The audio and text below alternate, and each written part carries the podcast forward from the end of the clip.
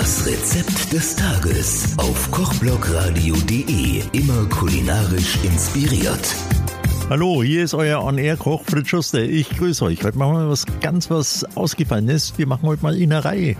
Wir machen eine geschnetzelte Leber mit Steinpilzen und Äpfeln. Dazu unten Rösti. Dazu lasst ihr euch vom Metzger pro Person 200 Gramm Leber geben.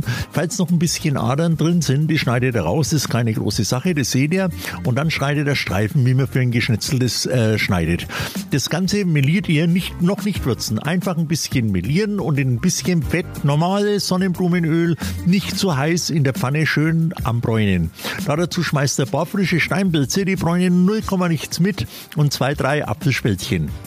Und wenn das Ganze schön angebraten ist, löscht das mit ein bisschen einem braunen Kalbsfond ab. Lasst es ganz leicht einreduzieren, ein bisschen Butter einschwenken, dass das Ganze bindet.